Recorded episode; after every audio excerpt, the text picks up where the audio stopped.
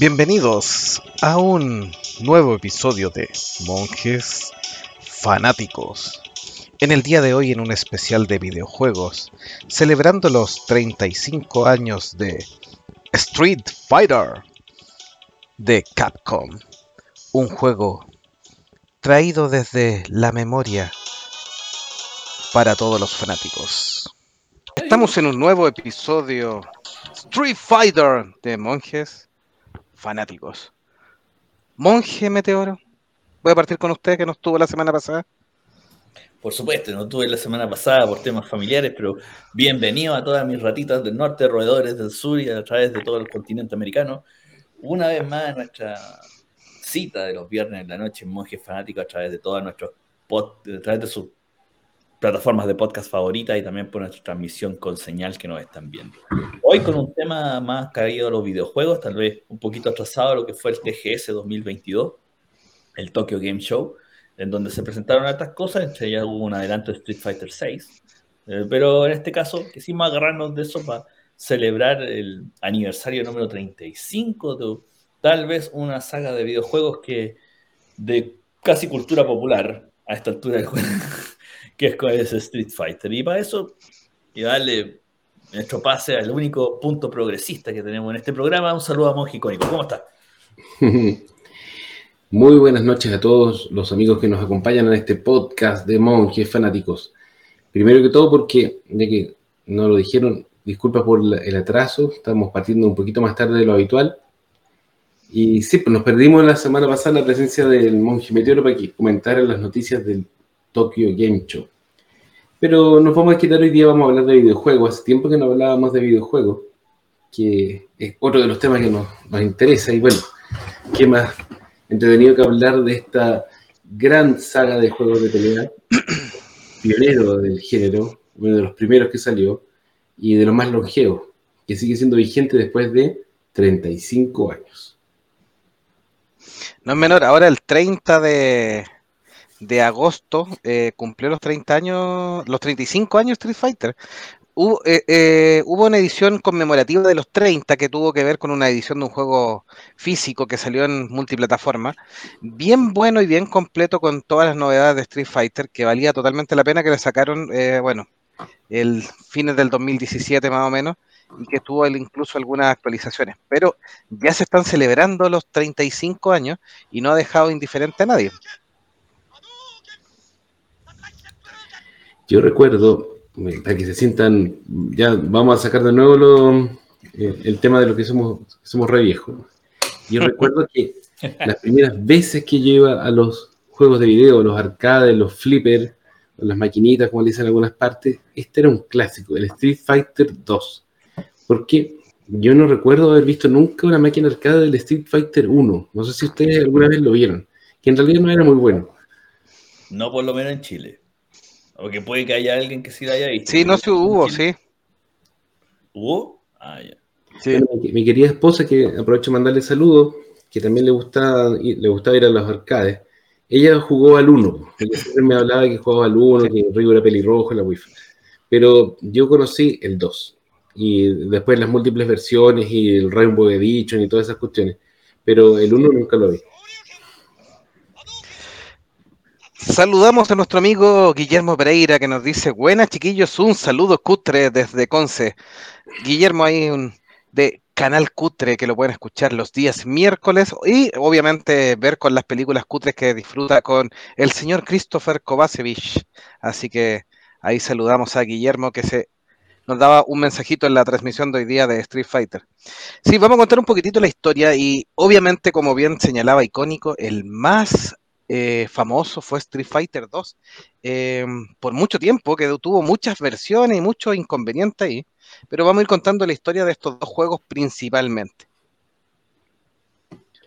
Adelante, señor. Creado por Capcom. El primero fue un arcade de 1987, 30 de agosto, como les señalaba, diseñado por Takashi Nishiyama y Hiroshi Matsumoto. Fue un, un juego de peleas de uno contra uno clásico, precursor de los juegos de pelea. Hay que, hay que señalar que efectivamente para muchos Street Fighter es el gran padre de los videojuegos de pelea. Salió antes de que King of Fighter, Art of Fighting, que fueron de la competencia.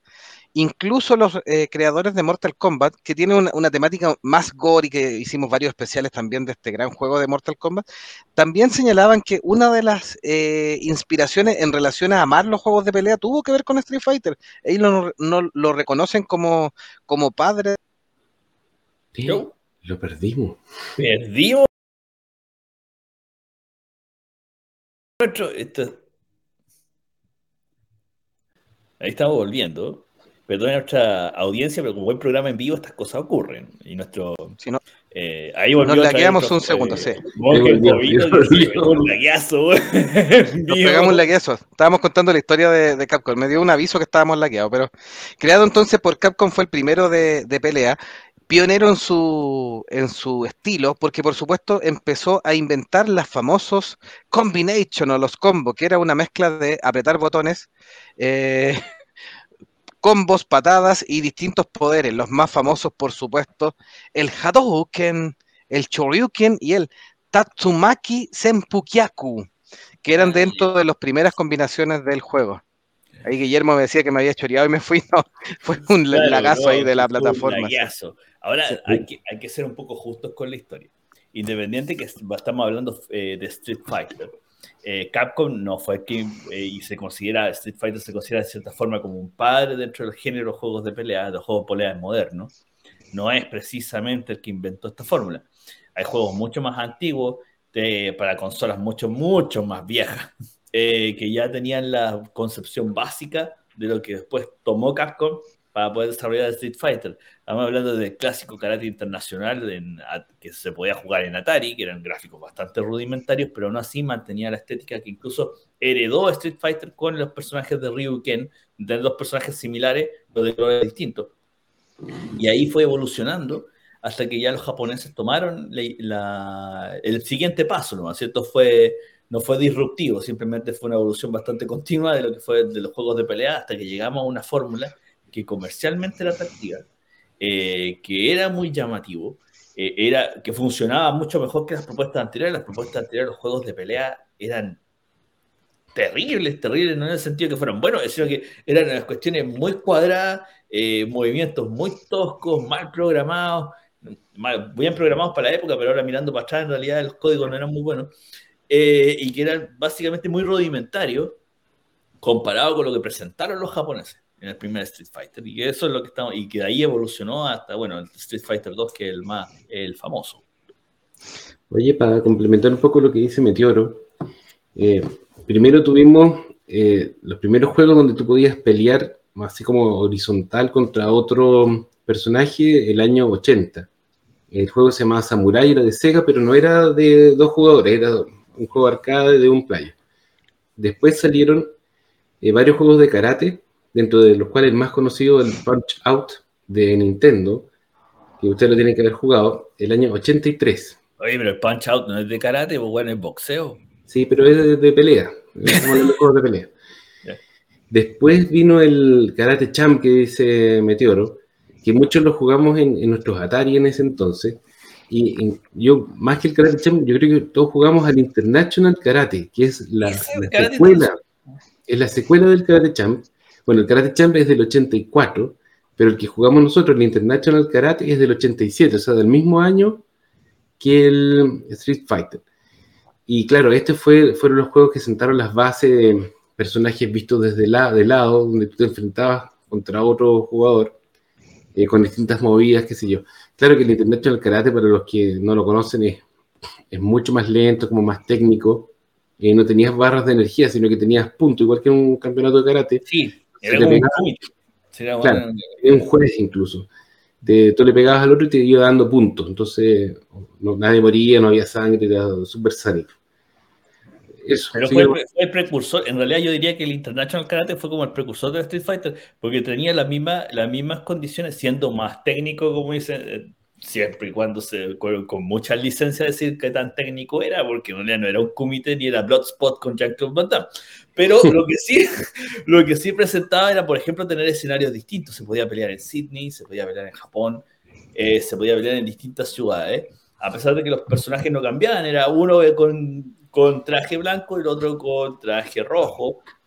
Y había un juez que era, al igual que las competencias actuales de Jiu-Jitsu, de que de, cualquier otra Kempo o cualquier otro tipo de arte marcial, eh, había un juez que era un viejo pelado con un, con un bastón que levantaba la mano para el lado que el que hacía el golpe y tenía tres golpes. El que daba los tres golpes primero ganaba la, ganaba la contienda. Yo creo que en realidad el International Karate es el precursor de Street Fighter. Eh, o los japoneses tomaron mucho de ese juego para poder llegar a este otro. Ese fue nuestro aporte. Sigue más joven. Sí, en el primer eh, juego eh, por supuesto era bastante más limitado el tema. Eh, se podía elegir solo entre Ryu y Ken. Para muchos era un símil de el Player 1 y el Player 2, y de hecho por los colores había uno blanco y uno rojo, que luego de eso se complementaría un poco más la historia.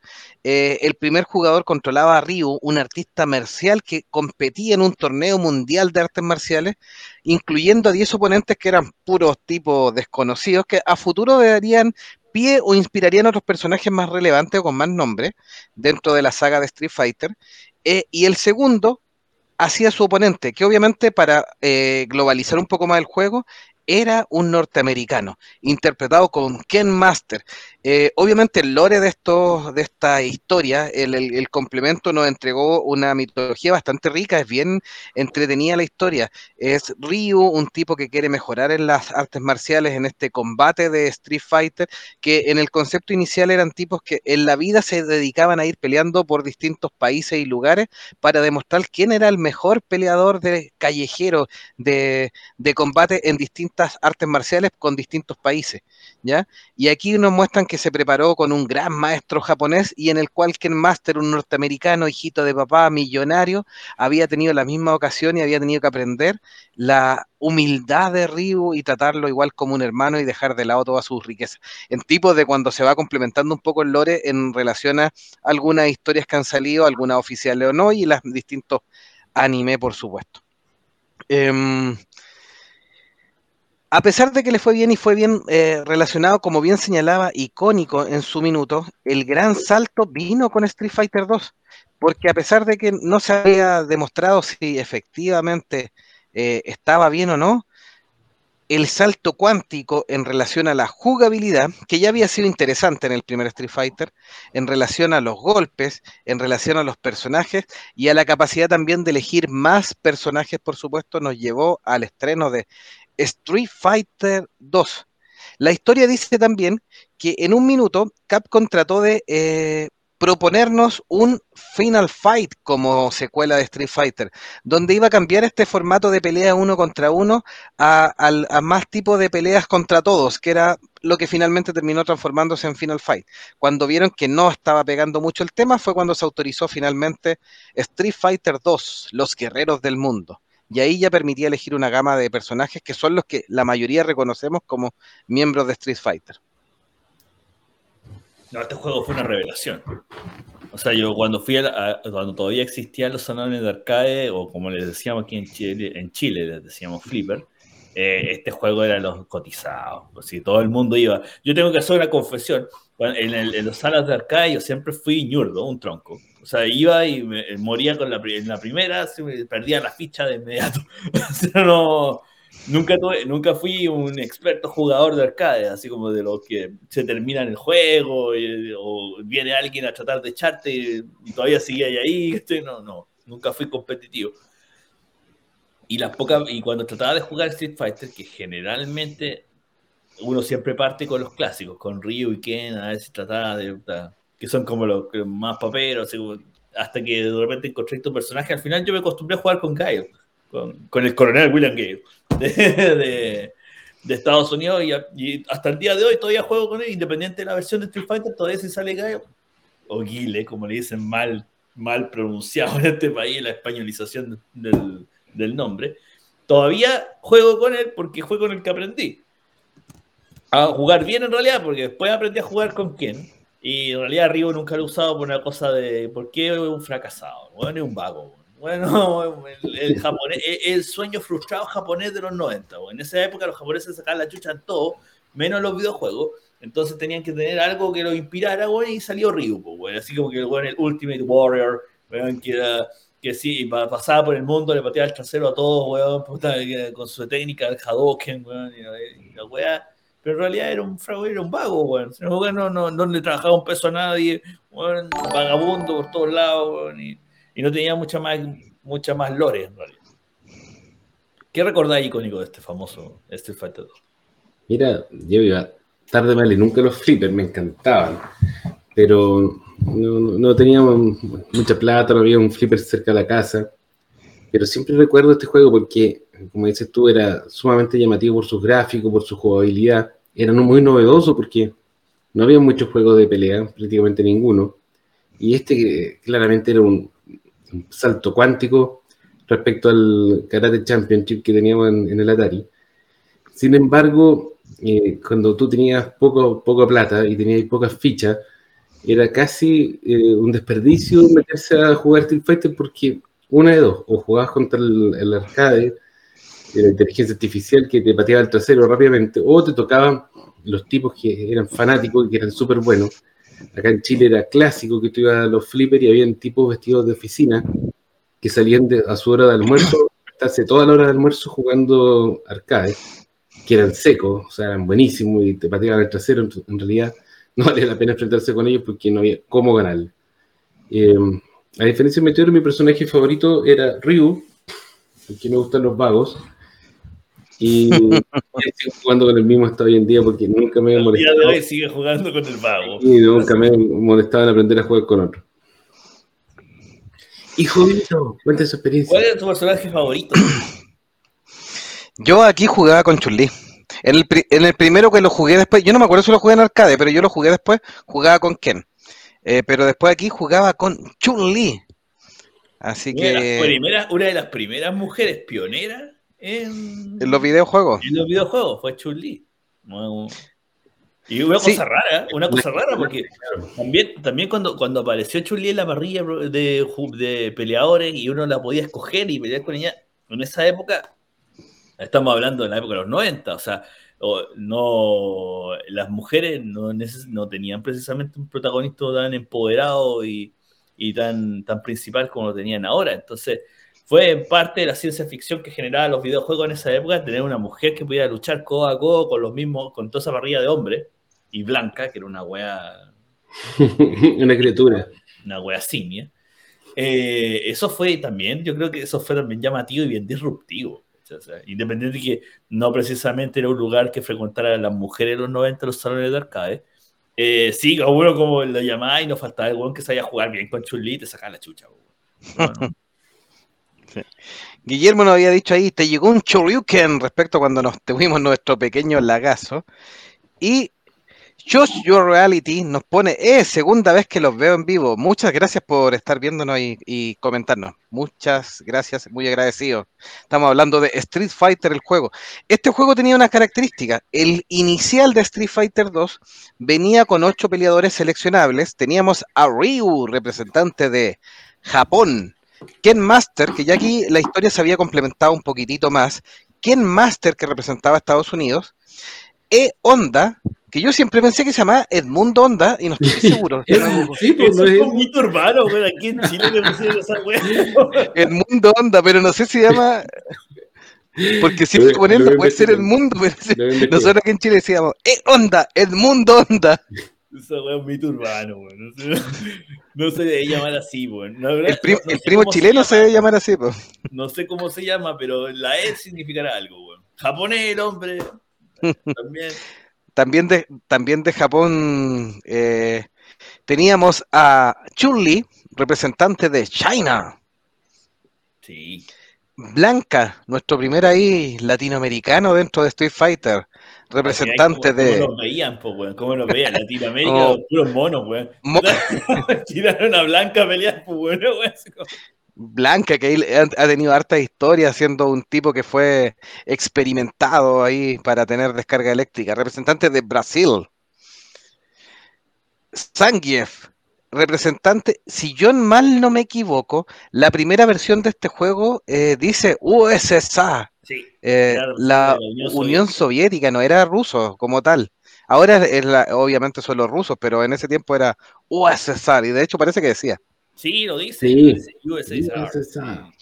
Y, el escenario de las peleas con Sanjeev en esa época era netamente soviético. Sí, pues. Eh, revisé, y es Edmundo. En japonés es Edomundo. Edomundo Honda. Edmund Honda. Y ahí estamos mostrando el, Hyper Street Fighter 2, para que lo recuerden. Sí, ahí está, eh, mostrando la... de la India, bueno. Oye, pues aprovechamos, podríamos aprovechar de preguntarle a los que nos están acompañando que pongan ahí en el chat cuál era su personaje favorito, porque yo creo que todo el mundo tiene un personaje favorito de este juego. Sí, estaba bueno, eh, lo, último para cerrar, Gile, el comandante ahí, el amigo de Meteoro de Estados Unidos, eh, y eh, Dalsin de la India, que tiraba ahí sus Yoga Flame, sus Yoga Fire, todos con movimientos propios, eh, mucho más completos que por ejemplo el primer juego, y con eso se completaba la parrilla, y después había que luchar con cuatro jefes principales, que tuvieron mucha variación de nombres por el tema de los países. El primero, que nosotros en, en Latinoamérica lo conocimos como Balrog, era de Estados Unidos.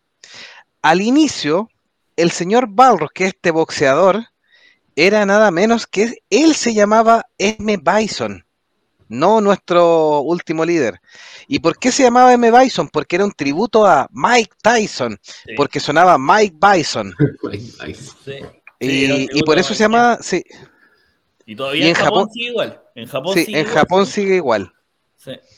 Sí, y, ¿Y cómo se llama? Hicieron un tremendo enredo ahí con Capcom Norteamérica con respecto a los cambios de los nombres, porque para evitarse problemas, a pesar de que era un homenaje a Mike Tyson, para evitarse problemas que lo fuera a demandar o algún inconveniente que se taimara o algo el señor Tyson, prefirieron cambiar a Mike Bison por Balrog.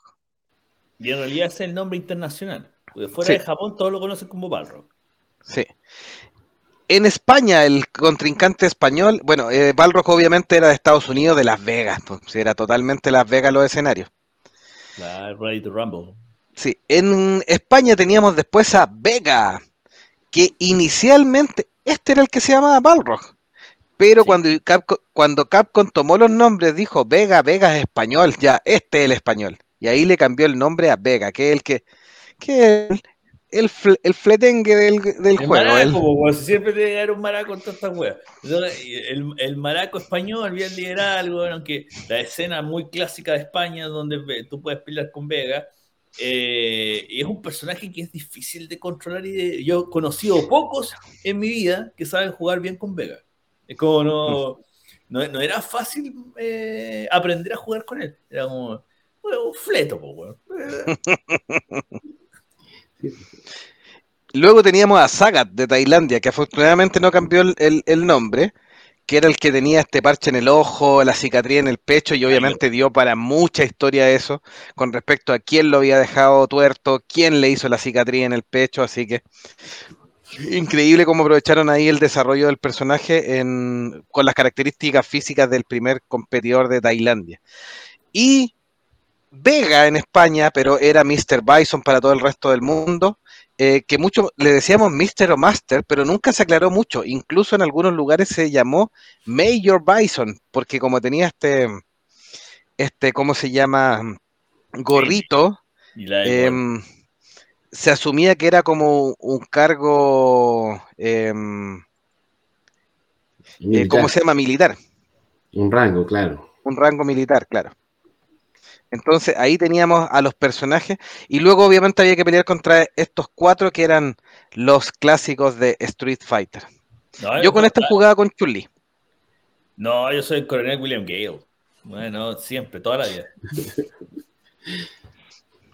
Y el y, no faltaba icónico, el decía Mr. Bison, po, bueno, a Bison, po, bueno.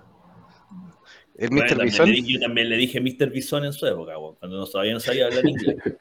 Pero el, el Bison, yo creo que internacionalmente se conoce como Bison, Ese es el nombre actual que tiene. Ya la M ya como que desapareció o queda de repente como residuo, como residuo evolutivo. Pero. Dice que en algunos mercados internacionales lo conocían como el dictator, dictador. Que es como el, tema del personaje. Sí. Igual yo encuentro que los cambios de nombre de Capcom América no estuvieron tan mal. O sea, Vega claramente es un nombre español. Balrog le pega al boxeador y M. Bison eh, tiene como más peso, o sea, que tenga como una inicial, un nombre y apellido, es como, le da como más peso al personaje, no sé, por lo menos mi yo de 10 años pensaba eso. Este juego es bueno, es un juego bien pulido, aparte de que fue muy un precursor del género y eh, digamos que sentó las bases para lo, que fue un, género de videojuegos muy popular durante muchos años, que últimamente está súper venido a menos, está como de capa caída. Pero es un juego que está lleno de detalle, aparte de que los personajes eran muy, muy atractivos en su diseño, muy interesantes, eran todos muy distintos en su eh, set de poderes y en su jugabilidad, porque el que jugaba con Ryu podía jugar con Ken, pero imposible jugar con Gail o con Chun-Li, porque era absolutamente distinto la, la parrilla. La jugabilidad, sí, pues.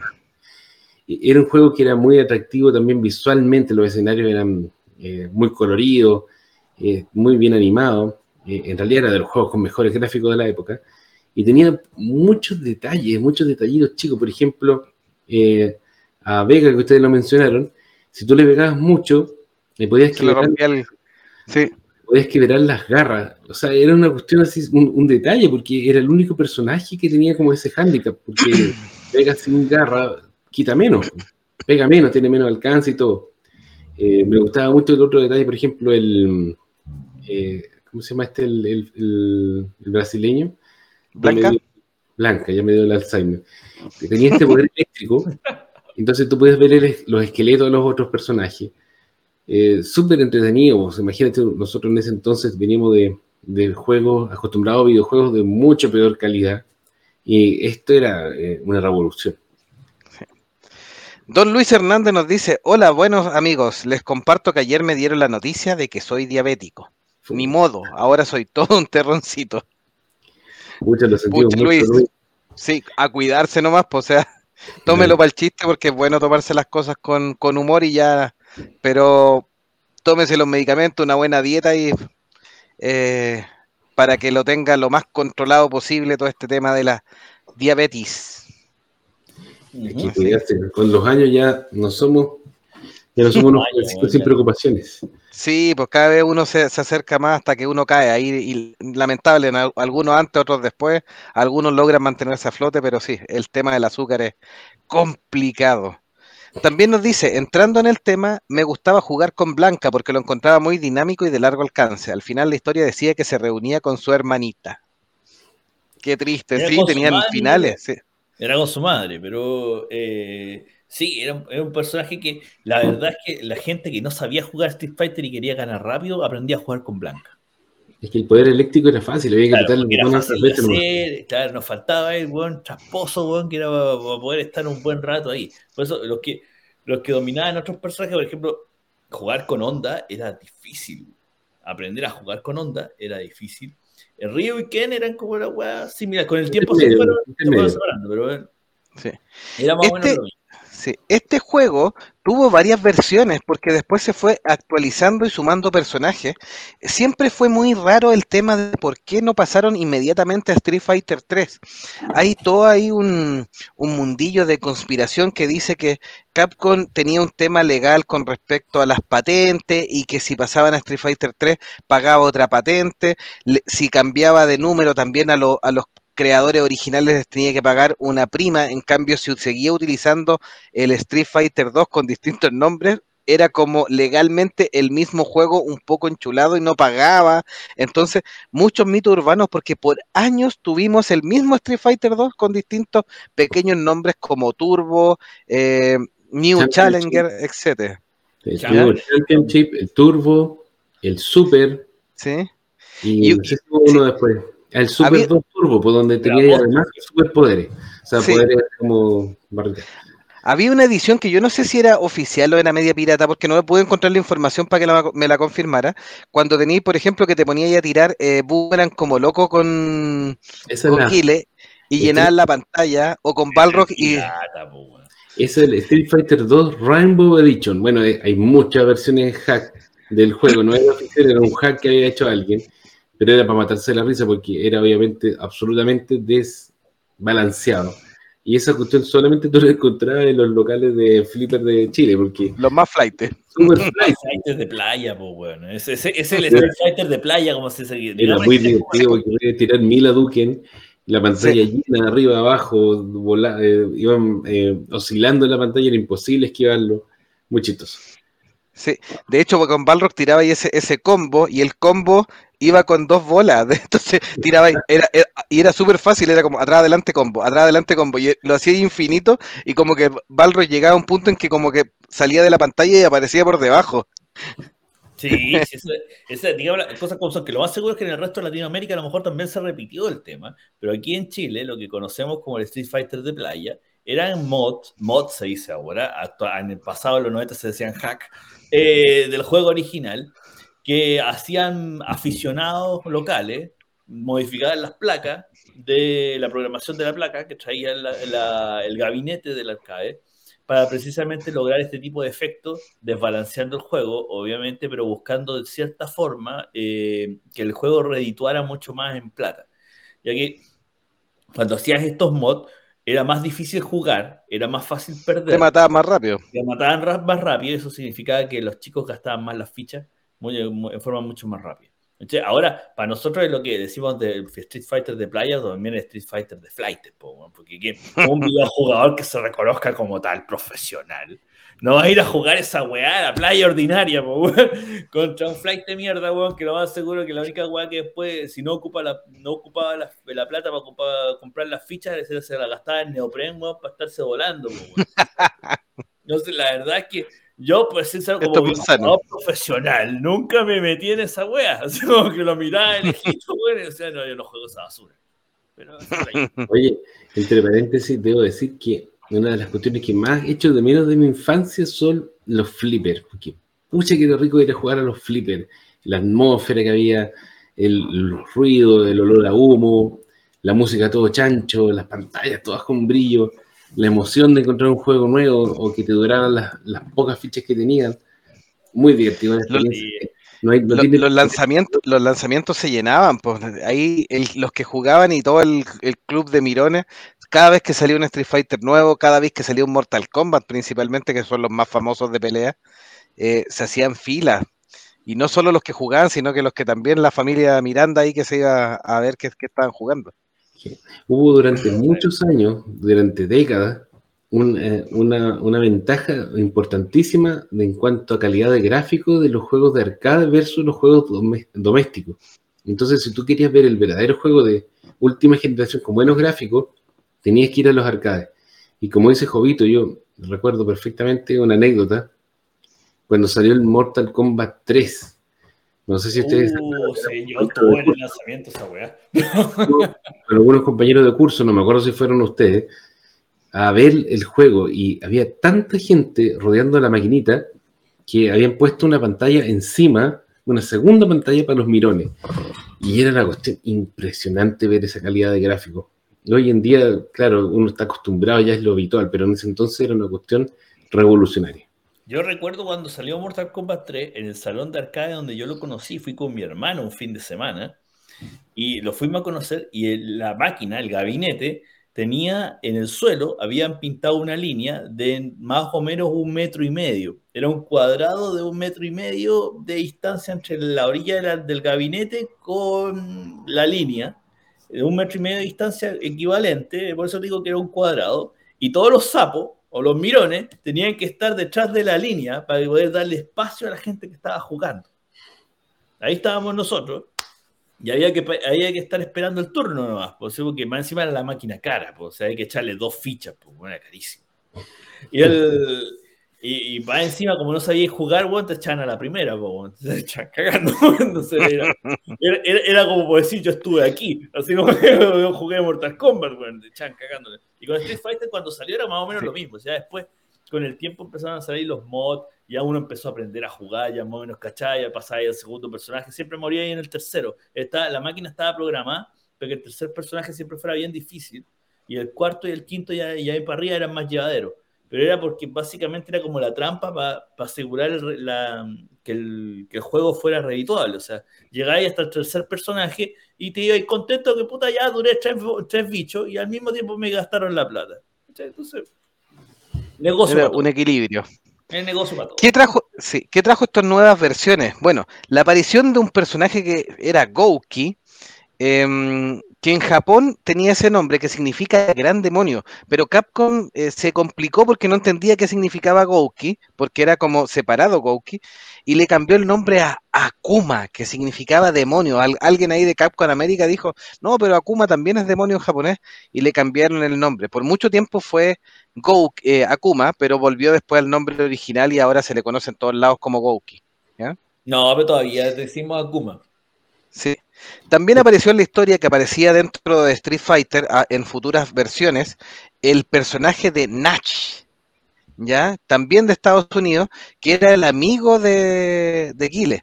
Y ahí hubo un, conflicto porque inicialmente Capcom América lo llamó Charlie, eh, en Japón lo llamaron Natch, entonces quedó medio cruzado en los distintos, ah, esto principalmente en el Street Fighter Alpha, que era una versión como anterior a Street Fighter 2 y donde salía eh, el amigo de Guile como personaje. Y finalmente el, fandom y el mismo Capcom oficializa el nombre años ante, posteriores, oficializándolo como Charlie Natch, para respetar ambas versiones. Y ahí quedó completito.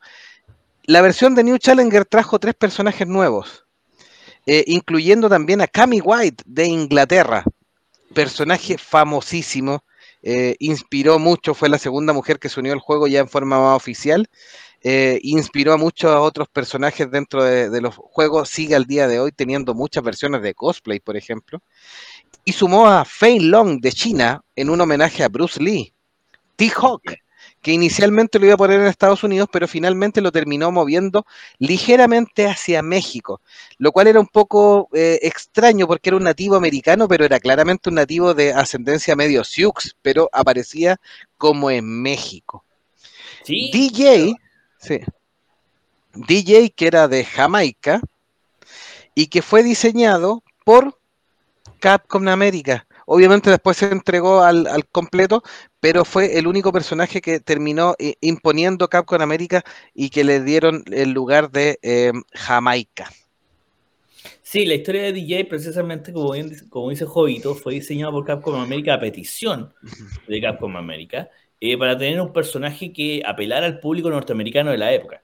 En ese, en ese momento, si bien había una parrilla de luchadores que eran bastante representativas del mundo, en realidad había bastante inclusión étnica, eh, una weá no forzada como se hace actualmente, eh, teníamos una... faltaba como un personaje que apelara al neoyorquino, con actitud de los 90, que la weá, y salió DJ.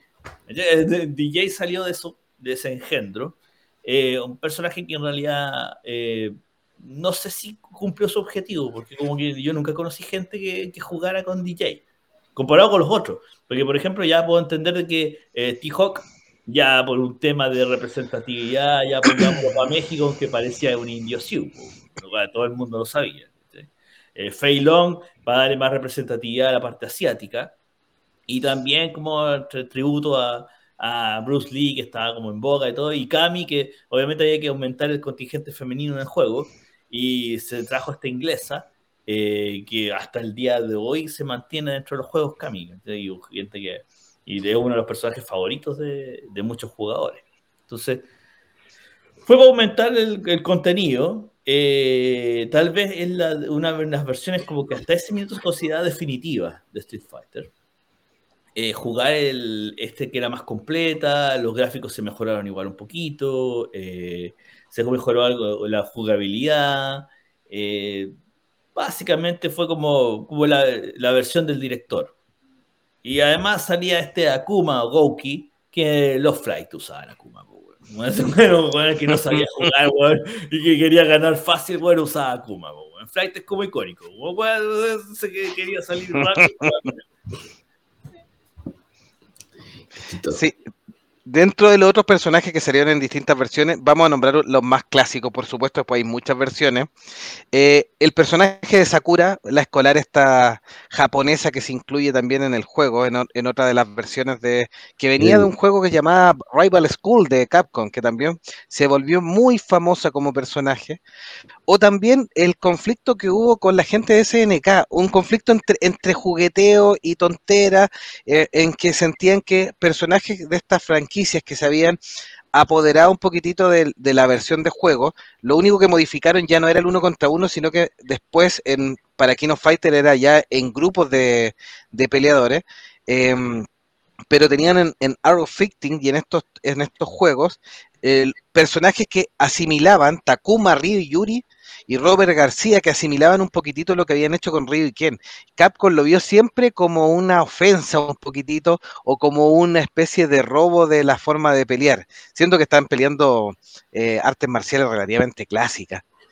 Pero ahí creó el personaje de Dan Hibiki, que lo hizo absolutamente ridículo porque era un personaje similar a, mm, a Ryu, similar a Ken, eh, con colorcitos em, con colorcitos más eh, coloridos y que en su ropaje y su forma de pelear hacía burla a, lo que hacía Arrow Victim. Así que fue un personaje bien divertido que quedó siendo siempre ahí eh, bien a la, parte. De hecho, en Street Fighter Champion Edition, Saga a pesca un peleador con eh, kimono naranja y le pega y le saca la, contumelia, como se dice en, chileno, eh, y en una clara referencia a Río y el uso de, los personajes de Arrow Victim. Así que en un caso de, de, pseudo juego, y es de los personajes más reconocidos, no por ser muy bueno, pero sí por ser muy llamativo este Dan.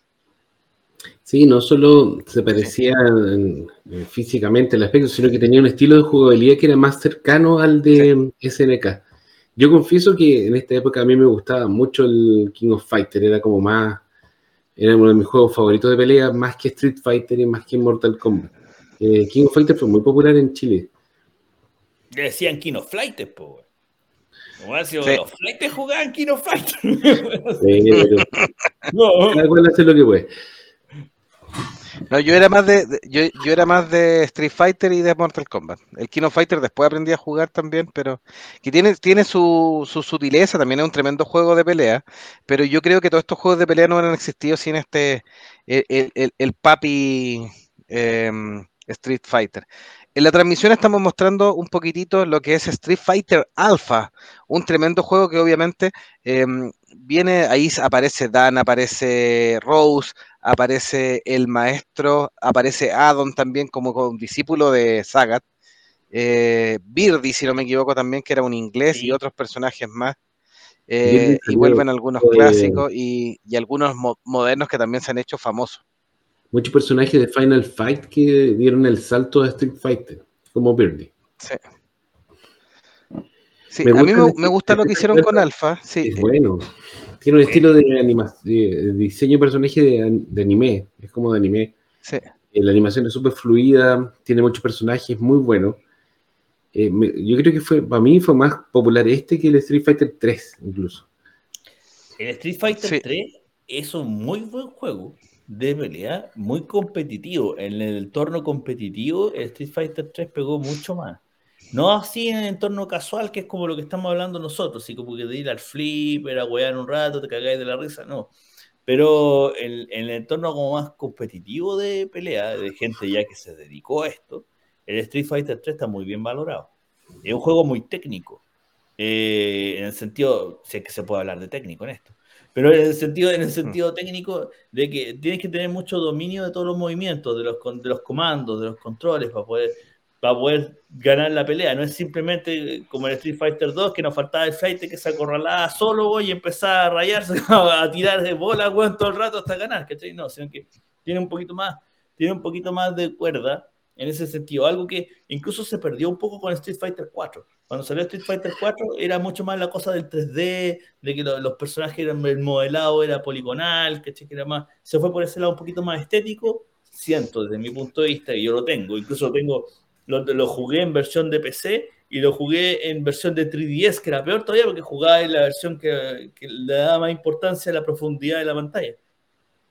Pero el Street Fighter 3, que ahí estamos viendo la transmisión en vivo con el Third Strike, eh, es un poquito más técnico y por eso mismo se hizo un espacio bien especial en lo que son los eSports actualmente. Entonces hay, mucha gente que se dedicó a esto. Además que también tiene como una onda distinta, la música es muy distinta, los, personajes también pegan de cierta forma, es, es, es, su propio juego. Siendo Street Fighter es como una cosa especial. Street Fighter 3 es una joyita de los videojuegos de sprites, en una época en la cual estaban muy de moda los juegos 3D. Y yo creo que eso le jugó en contra. Eh, es un juego muy pulido, con mucho detalle de animación, la animación es muy fluida. Como dice Meteoro. ¿Cuál era el malo aquí? Eh, eso es lo que no me gustaba, parece de este. El villano. este como de hielo y fuego? Sí, ese, sí. Exacto tenía, mm, eh, como dice Meteoro, muy difícil eh, ser maestro en este juego, eh, de mucha técnica, mucha sutileza, mucha fineza. Y fue un fracaso, o sea, no sé si fue un fracaso, ¿ah? Pero yo siento que no fue tan popular como los anteriores y después de esto Street Fighter se pegó una pausa, un tiempo que no salieron los Street Fighter nuevos, hasta que después de muchos años salió el 4. Sí. En la cronología, no en el lanzamiento, porque tiene una cronología oficial, Em, está Street Fighter 1. Luego viene Street Fighter Alpha. Después Alpha 2 y Alpha 3. Y ahí recién aparece Street Fighter 2. Luego Street Fighter 4, Street Fighter 5. Luego cronológicamente está Street Fighter 3. Y luego Street Fighter 6, que es el último que, que está, por supuesto que va a salir. Así que tienen un buen enredo ahí de cuál es primero. Eso en cronología en relación a porque hay personajes que aparecen eh, muy posteriores. O sea, Nach y Charlie se supone que ya para Street Fighter 2 no figuraba, entonces tenía que estar en estas versiones anteriores. Sí, lo cuando se hicieron no se, no, se, no, se, no se manejaba los conceptos de continuidad, mucho menos los juegos de pelea. Los juegos de pelea era, era como, bien decía el maestro John Carmack, weón, la historia en un videojuego es como la historia en una porno. Tiene que estar ahí, pero no es importante. En este, en este caso es exactamente igual. Eh, y eh, con el tiempo y obviamente el, desarrollo de, de, los videojugadores, de los gustos de los videojugadores, hubo que darle algo de continuidad y poder tratar de encajar todos los juegos de la mejor forma. Es por eso que se, se aplica de esta manera, porque por ejemplo en Street Fighter Alpha 3 sale Guile o Guile y Nash o Charlie salen al mismo tiempo, pero en Street Fighter Alpha 3 donde Nash muere, para que en Street Fighter 2 esté solo Guile. Entonces, es para poder tratar de cuadrar un mm. poco la, la historia y tuviera esa continuidad que se estaba pidiendo. Ahora en Street Fighter, de ahí de Street Fighter 4 para adelante ya se mantiene una continuidad más, más pareja y más entendible. Sí. Yo aquí jugué, jugué con Ken y traté de jugar con Hibiki, pero también no, nunca pude agarrarle bien el, el ritmo. Súper peludo. No, es peludo. Yo este con, con Ryu. El, el flight, pues, para salvarle el honor, weón, con, el vagabundo. ¿Sabes que Increíblemente, en este juego, en el Street Fighter 3, me iba mucho mejor y llegaba todo el rato al mono final que en el Street Fighter 2, en el Street Fighter 2 creo que nunca pasé del tercer, eh, del tercer rival, porque era muy difícil. Este no, pues este es como más, no sé, más moderno, digo que es más fácil.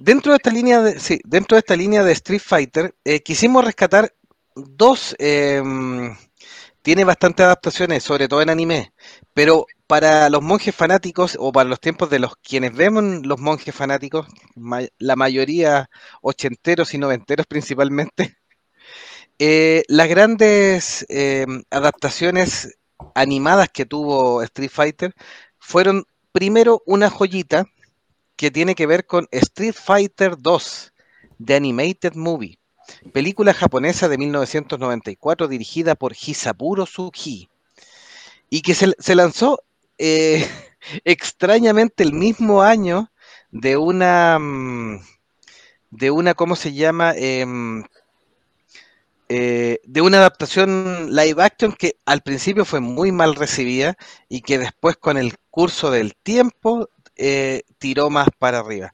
En la transmisión estamos viendo este bien poligonal, Y es que ya se acerca, a, sí, es como un homenaje a lo, a lo que estaba en Virtua Fighter y todas esas cosas. Sí, en ese entonces Capcom le, le, dio permiso a otro desarrollador para que hiciera una versión 3D de Street Fighter sin creérselo mucho. Esto es como contemporáneo con Street Fighter 3. Y salió Street Fighter X, que en realidad es pésimo. Que andamos con una respuesta a Tekken, Pero fue como para como Tekken, eso, de, una, de, una, versión tridimensional. Aquello fue cuando nace, sí. Estaba muy de moda, entonces lo, todo lo que fuera polígono. Es difícil. Sí, fue como respuesta a Tekken, ¿no? Abierto a Fighter, como es icónico, bueno. sería como para responder con algo y sacar a los EX. Tienen, su público ahora, más nostálgico, pero eh, para la época eran malitos.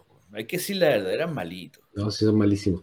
Pero es difícil explicarle a los, a los oyentes más jóvenes lo que significó para, los más viejitos el cambio de sprites a polígono. Porque hoy en día todo es polígono, incluso los juegos que parecen ser de sprites son polígonos por detrás. Pero para nosotros esto es una tremenda revolución. La fluidez, la sensación de tridimensionalidad era una cuestión increíble. Estaba muy de moda y era algo que vendía mucho. Y es por eso que muchas sagas o muchas franquicias de videojuegos se pasaron al 3D. Street Fighter, eh, Mortal Kombat, eh, King of Fighters mucho más tarde, y de otros géneros también. Volvamos a las películas, porque sí, tenemos... sí, sí, volviendo, volviendo a la película de animación japonesa, entonces, la historia de eh, Street Fighter, The Animated Movie, se centra en Ryu, luchador de artes marciales que va errando por el mundo en busca de luchadores con los que competir para hacerse más fuerte. Por otro lado, tenemos la sombra de Shadowlaw, el sindicato del crimen organizado que realiza todo tipo de contrabandos y tráficos ilegales, por supuesto, dirigidos por el malvado M. Bison, Master Bison, Mr. Bison, Major Bison, jefe de esta organización que trata de someterlos con su poder psíquico. ¿Cómo te llamas, hijo? M, listo. Sí, y que tiene por objeto tratar de nominar a Ryu porque se dice que ha vencido a los mejores peleadores del mundo, incluyendo al terrible Sagat. De hecho, hay una pelea con Sagat ahí, pero fenomenal dentro de esto. Y está bien armado, salen hartos personajes, sale Chun-Li, sale William Gael, por supuesto, eh, Ken Master para ayudar a su amigo Ryu con una pelea triple que es, maravillosa. Em, Salen principalmente de Street Fighter 2 y de The New Challenger también, porque salen algunos eh, más antiguos. Em, y está considerada una de las joyas de la animación japonesa, sobre todo en adaptaciones de videojuegos, donde no son muy comunes que queden bien hechas o que tengan buena recepción. Pero la escena de la pelea de Ryu y Ken contra Sagat, por ejemplo, o contra Mr. Bison después, eh, es, son una cuestión que todavía a la fecha se rescata en distintos videos. Es un clásico. Es realmente una película muy entretenida que rescata muy bien el espíritu del juego. Eh, las peleas son. Yo creo que una película, no la he visto hace muchos años, pero yo creo que debe estar, eh, seguir siendo buena. Y la a encontrar en cualquier parte en realidad ahora. Es un, muy fruto de su época. Como película de animación japonesa, muy del estilo de, de, de las películas que tenían en los años 90. Eh, con un, trabajo un trabajo a mano que ya pocas veces ya se ve actualmente, que casi artesano, en cuanto a la animación y a los frames. Eh, mucha piel, en el caso de las mujeres, también muy clásico en los 90, Chun-Li salía, tenía que salir media en pelota y se cumplió. Sale media en pelota. tiene una escena en la ducha que es súper buena. escena en la pelea en la ducha, cuando la está atacando Vega, mientras viene Gael, va a su rescate, eh, cumple todo el, canon y el estándar de la película de animación japonesa que estábamos acostumbrados en los 90 a ver. O sea, aquí no está, eran épocas en donde no existían esas weas no binarias, weón, que no sabéis si es hombre o mujer, weón. No, sino que aquí las mujeres eran bien mujeres y los hombres eran bien hombres. Entonces, y generalmente en una película de animación japonesa se tenían que violar una mina, weón. Y ese, aquí no ocurrió, le sacaron la chucha, pero no se la violaron. Así que hubo que pero sí quedamos todos conformes como machos de la época porque se le veía el poto. Así que con eso, a clasificada la película. Pero independiente de esa parte, es una muy buena adaptación, un muy buen trabajo eh, de animación de la época. Eh, como digo, todavía no se ocupaban muchos computadores, esto, esto es todo a mano. Eh, la pelea con Sagat es una obra de arte en realidad. Eh, que, pocas otras animaciones han logrado lo que se logró aquí, como digo, un fruto de la época en realidad. Estamos hablando de épocas como otro gran clásico que icónico comparte conmigo Ninja Scroll, más o menos por ahí estamos hablando un poquito bueno, entre paréntesis, a todos los que les interese saber más de este tipo de animaciones, tenemos un capítulo especial de monjes fanáticos de películas de anime de los años 90. Claro. Están todos los agregadores de podcast para que lo escuchen. Y al otro lado del Pacífico, mientras teníamos esta joya que nos traía el sol naciente, teníamos otra película. Sí, la única aclaración que voy a hacer es que en Estados Unidos efectivamente la parte de la ducha de Chun-Li fue editada y cortada. No así en Japón y no así en el resto de eh, Latinoamérica y Europa en muchos lados se dio la versión sin censura y que fue la que llegó acá también a Chile y venía completita como su obra original. En Estados Unidos fue cortada esa, esa parte ahí. Me parecía muy chistoso estos gringos, bueno, lo he comentado en múltiples capítulos, pero los gringos te muestran decapitaciones, tortura, balazos, tripas, sangre todo eso vale, pero un centímetro cuadrado más de lo normal, de lo permitido de piel de una mujer, censura al tiro, así, pum, machete al tiro. Es una cuestión, un doble estándar, pero ridículo. Puritano, malditos puritanos. Sí, yo, encuentro fenomenal la, historia, la animación, etcétera. Se sacan la recontramugre de esta película, pero bueno, Sí, yo encuentro fenomenal esta, esta, esta cinta, me encanta mucho, la vi en su minuto, por supuesto, porque es de nuestra época y fue una maravilla verla. Eh, por eso también eh, eso atentó con algunos fanáticos con respecto a, lo que fue la adaptación del otro lado del charco, como bien señalaba don Meteoro, que fue la versión norteamericana o gringa de Street Fighter. Eh, bueno, hemos hablado de esta película, no sé si le vamos a dar mucha profundidad. aquí, eh, para hablar de Norteamérica, hay que hablar de dos cosas. Porque hay una serie animada y está la película. La serie animada, no recuerdo qué fue el que la produjo, es el clásico también producto de los 90, con esa típica introducción, el coronel William Gale, porque aquí no podía ser un japonés el representante o el protagonista principal, tenía que ser norteamericano, y qué mejor si la güera parecía J. Joe, así que teníamos que poner a Kyle. Entonces, el coronel William Gale era el jefe de este, de este equipo de selectos eh, luchadores que además eran como agentes de gobierno que luchaban contra Chadalu, eh, ¿cómo se llama? Y su líder Bison. Que, ¿Qué hacía Chadalu en realidad? Era como un grupo de terroristas o narcotraficantes, una wea así. Ahí estamos viendo imágenes del live action en realidad. Eh, la, serie, la serie de animación de americana de Street Fighter, no recuerdo cuántas temporadas tuvo, eh, actualmente se le recuerda con nostalgia eh, en algunos círculos, precisamente por lo mala que era, pero es de esas malas que es buena a la larga, así como, como no, como te reís de, lo mala que es y la disfrutas. Hasta que salió la película que es lo que estamos viendo ahora, protagonizada por Jean-Claude Van Damme, que hablamos mucho de ella, y Raúl Juliá, él precisamente fue su último papel antes de morir, incluso Raúl Juliá fue como Bison, mientras que Jean-Claude Van Damme como Gael. Eh, una película que se toma muchas licencias respecto del material original, eh, que hace algunos cambios de personaje para que no sé si sea más tragable o más adaptado. Eh, destaco que Camille hace Kylie Minogue, eh, sí, sí. Y Mina hacía de Chulí en de esos papeles que hizo para poder saltar a la fama en realidad cuando todavía andaba buscando pega. Porque... Le, pega, sí, el casting en, general no es tan malo, no es tan malo si uno lo ve con los ojos. Por supuesto que darle el protagonismo a Aguile es raro dentro de la franquicia porque sabemos que Ryu y Ken son los personajes y aquí eran super adornos, pero para los gringos, claro, tenía que ser Gail porque tenía que ser Gail. Pues. Igual es una película que y en su momento fue muy vilipendiada por los fanáticos, me incluyo, porque se tomaba la, cuestión para el chiste y en realidad era una película muy caricaturesca y media chistosa, es casi clase B. Pero si tú, mm. pero ahora que lo, lo pinto con el, con el privilegio del tiempo y un poco más de experiencia, me doy cuenta que quizá era necesario hacer una película así porque la trama y el, los conceptos, la premisa del videojuego es súper ridículo igual. Entonces, eh, hacer una película más seria o más, eh, más sobria de, un videojuego que es en esencia una parodia de múltiples películas y cuyos personajes son todos caricaturas, no, no, era tampoco una buena idea. Esta película eh, es chistosa en algunas partes, no es buena la producción, pero tiene puntos fuertes eh, y la caracterización de los personajes, por ejemplo, está bastante bien, en algunos casos.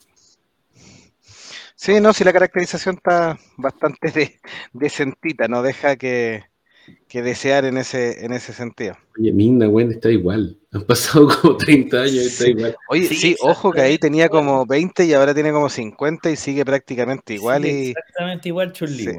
No, pero el, el, aquí en realidad el, el, casting fue muy bien hecho. Así que Jean-Claude Van Damme estaba en su buena época y con tenerlo ahí como Kyle, puta. Y Raúl Juliá, que era un actor más serio, más bien, súper serio, y le tiraron este papel súper, em, casi una parodia, súper chistoso, y en realidad el tipo lo hizo, lo hizo de manera precisa, porque se lo, él actúa serio, pero a la vez eh, como que abraza el, el, lado ridículo de su, de su papel y, eso lo hizo destacar en la película. Eh, la representación de Raúl Juliá como Bison, si bien es no es lo habitual en, su carrera, igual es un, creo que es uno de los aspectos destacados de la película. Oye, ¿y Kylie Minogue no cantaba en ese entonces? No, sí, cantaba. Sí. cantaba. Eh, Kylie, acuérdense que eh, la, fama de Kylie partió en los años 80 en, en Australia. Ya había sacado bastantes discos muy famosos.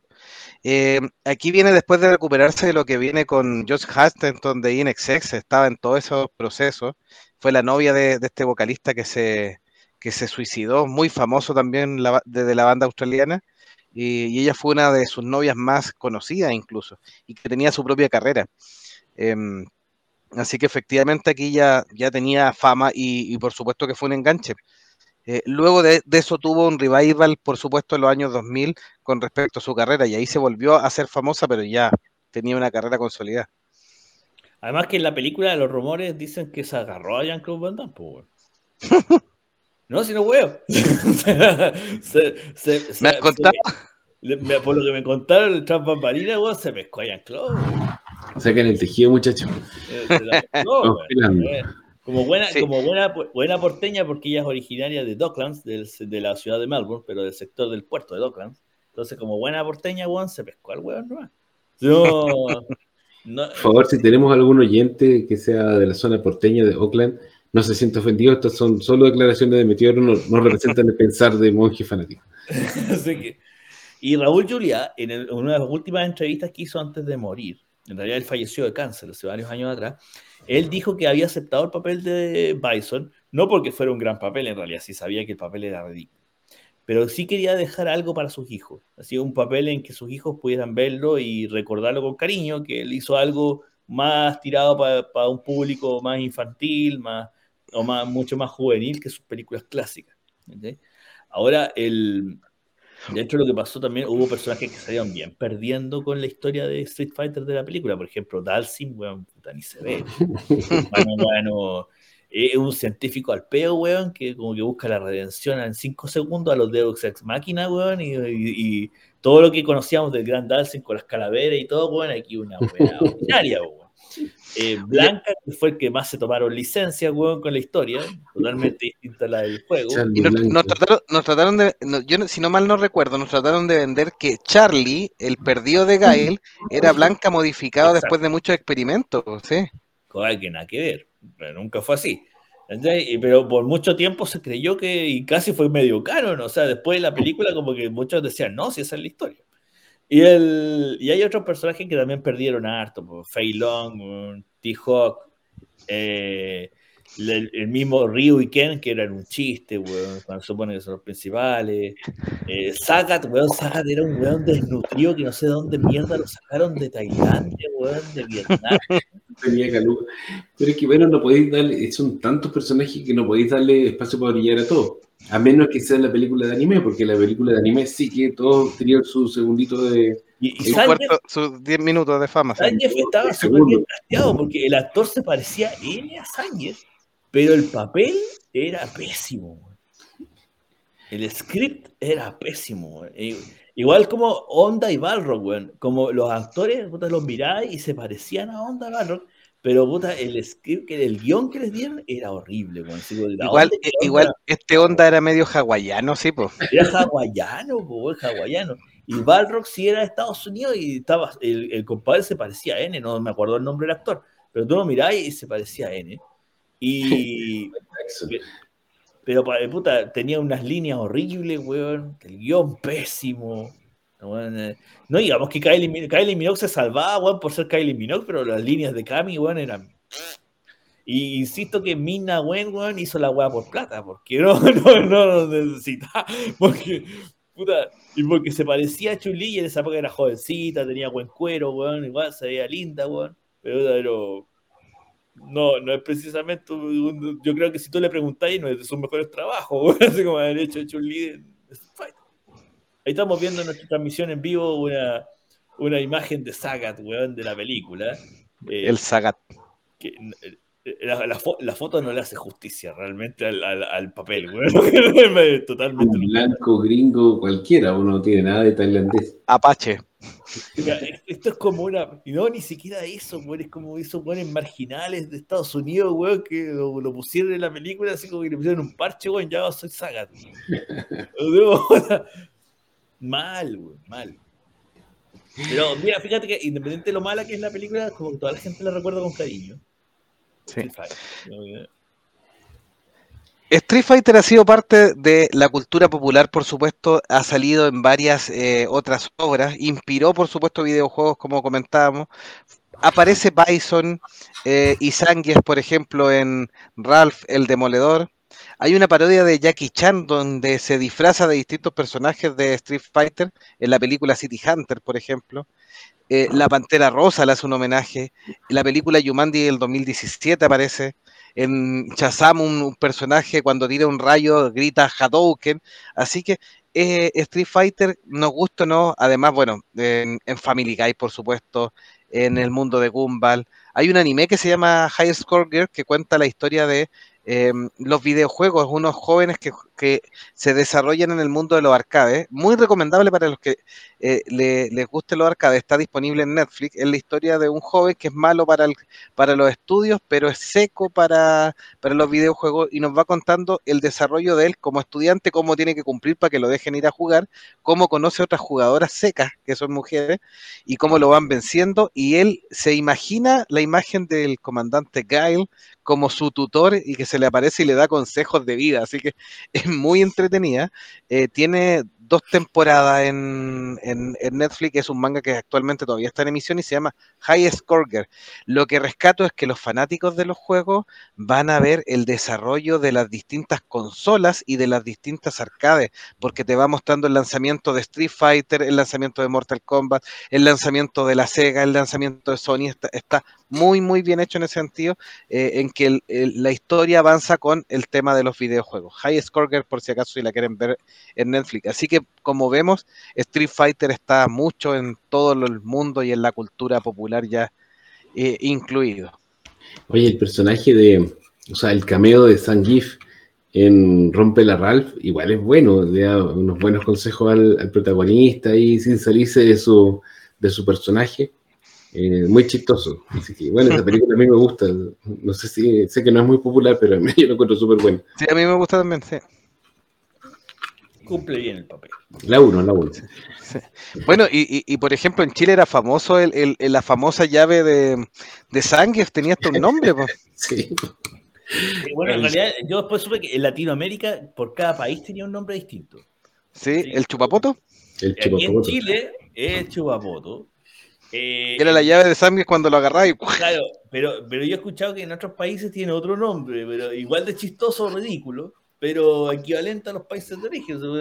No, no, recuerdo, se me acuerdo que en México le decían de otra forma, pero lo que también me, me, dio mucha risa cuando lo leí, pero ya, ya no lo recuerdo en realidad. Cada parte del mundo donde hay pasando tiene un nombre distinto a la llave, que en realidad lo que hace Sánchez es como una, es como una pile driver, eso es lo que hace el nombre de lucha libre sería una pile driver, eh, una suerte de pile driver, con Senton Bombazo, que es una, una Bomb Pile Driver. Y, pero acá, cuando obviamente uno con la poca, con la gran imaginación que uno tiene como niño y la poca con, poco conocimiento que tiene lo demás, veía esa cuestión y puta, es que esa es la primera que se te ocurre, de la cabeza de un mono está en el poto del otro, entonces, puta, como que...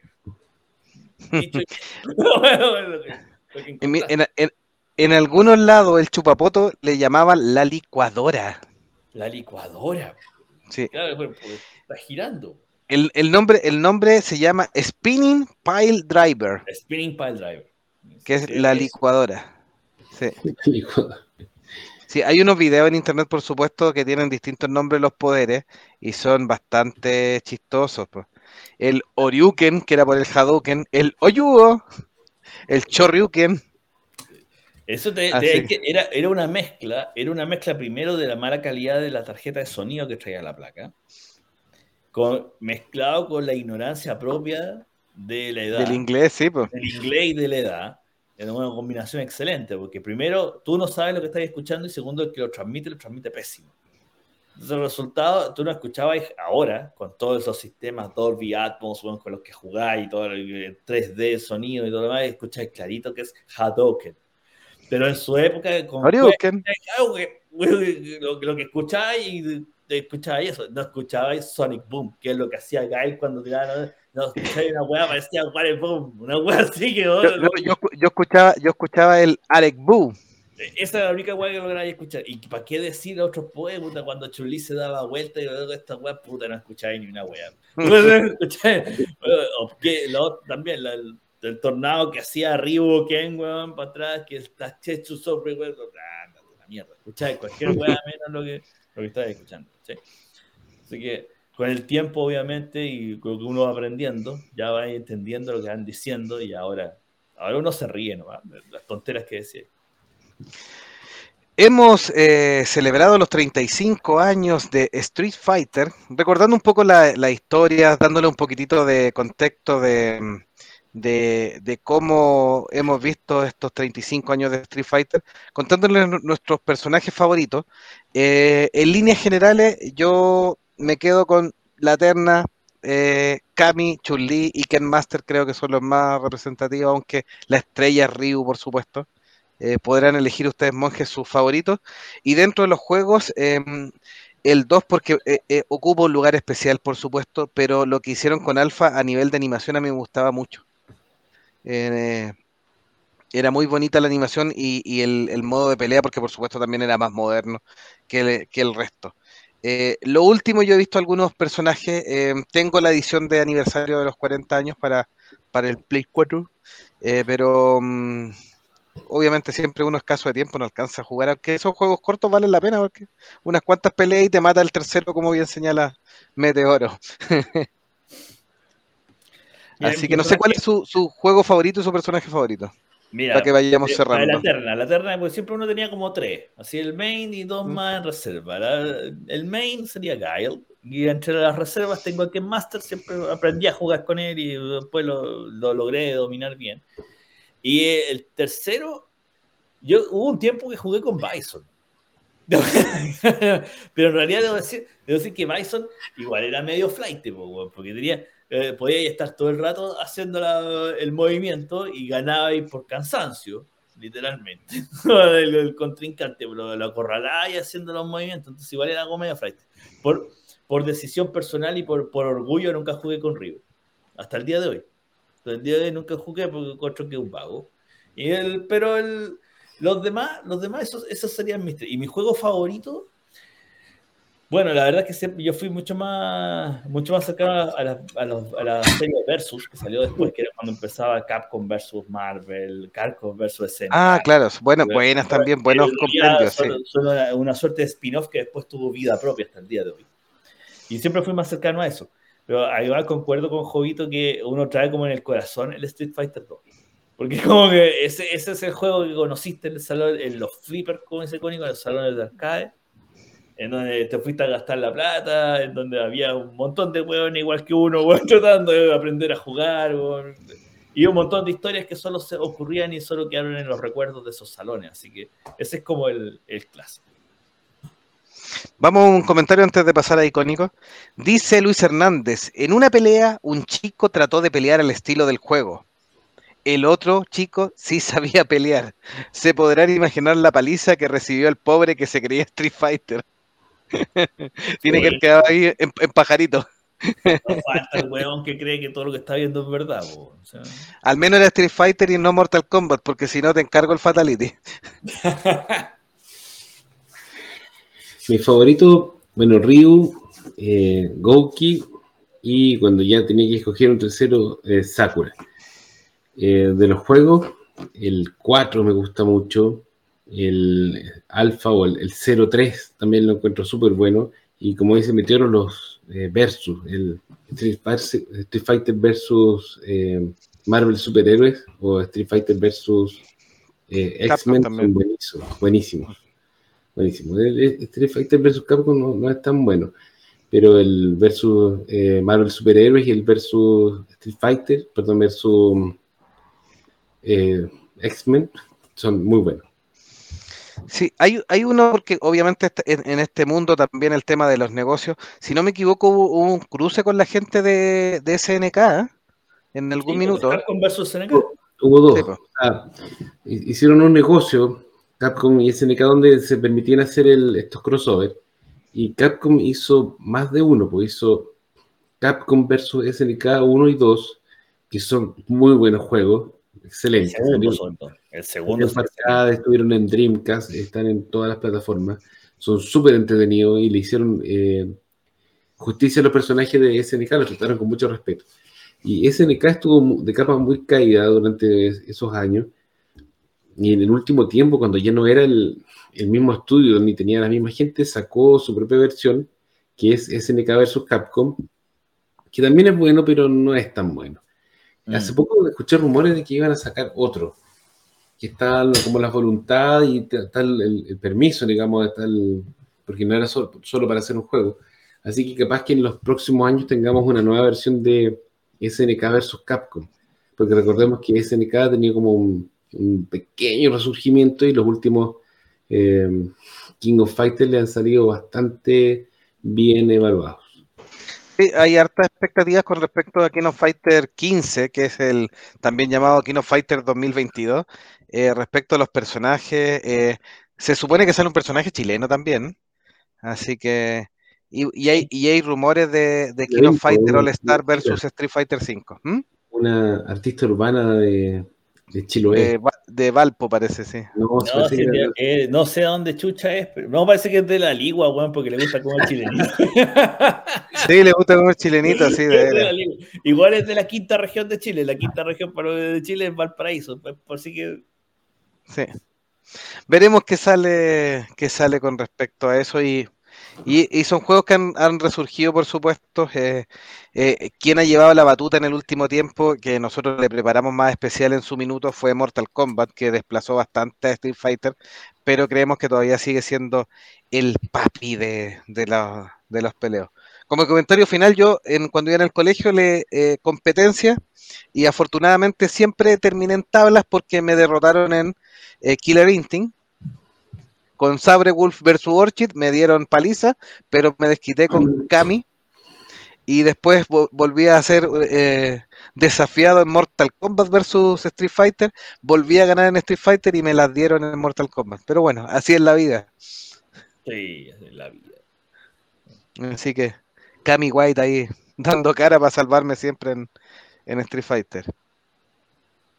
Así que bueno, equipo, ha sido un buen programa, entretenido, nos divertimos mucho recordando nuestros viejos tiempos de juegos de pelea y flippers. Así que espero que les haya gustado y nos veremos en una próxima edición del podcast Monjes Fanáticos. Hasta un próximo episodio. Buenas noches, chicos. Despídase Don Meteoro de su público. Muchas gracias, ratitas, por habernos eh, habernos acompañado esta noche en los recuerdos, la nostalgia de la época de los 90 junto con estos juegos de pelea. Va a haber otros episodios donde vamos a poder hablar de más juegos que nos recuerdan y que nosotros por lo menos disfrutamos con mucho cariño, todos juntos cuando éramos más, más niños. Así que un abrazo, cuídense, pórtense mal, nos estamos viendo para la próxima. Adiós. Chao, chao. Este ha sido un gran episodio de Monjes Fanáticos. Recuerda compartirnos en las redes sociales y a todos a quienes pudiera interesar este video. Compartiéndonos nos apoyas para seguir haciendo este material creado por fanáticos y para fanáticos. Síguenos en nuestras redes sociales, Facebook, Instagram. Cualquier sugerencia a nuestro correo monjesfanáticos.gmail.com y en las distintas plataformas de Postcaster para poder escucharnos. Hasta la próxima semana.